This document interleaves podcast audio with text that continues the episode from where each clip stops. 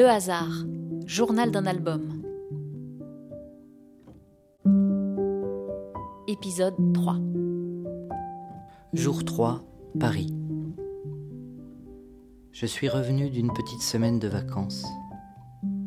Toujours cette émotion quand je retrouve notre chambre où trône le piano à queue.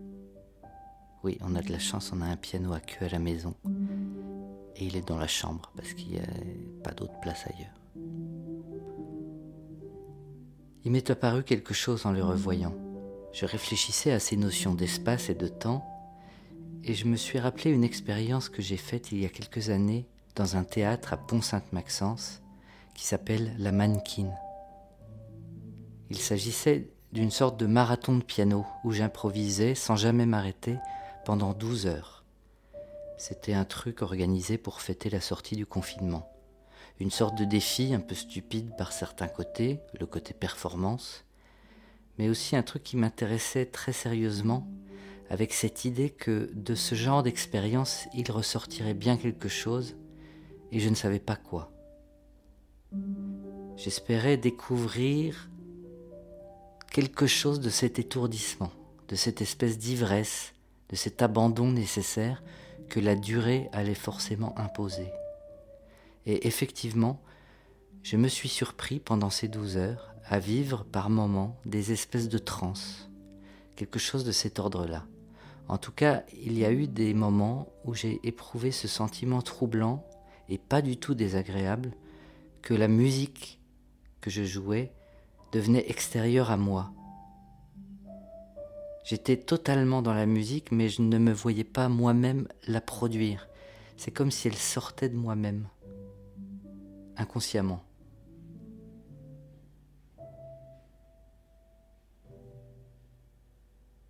Pourquoi je dis ça? C'est parce qu'aujourd'hui, en voyant le piano de la chambre, je me dis que peut-être cet instrument pourrait être l'image de la machine à remonter le temps.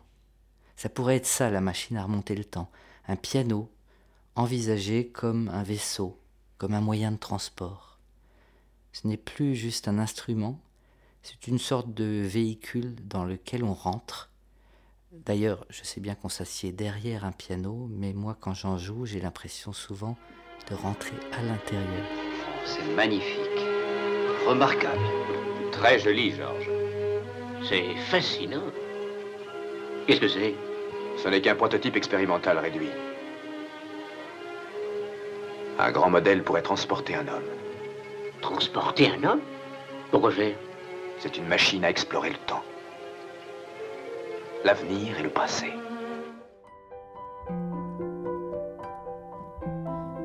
Le piano, cette machine qui peut nous faire rentrer dans la grande énigme du temps et de l'espace.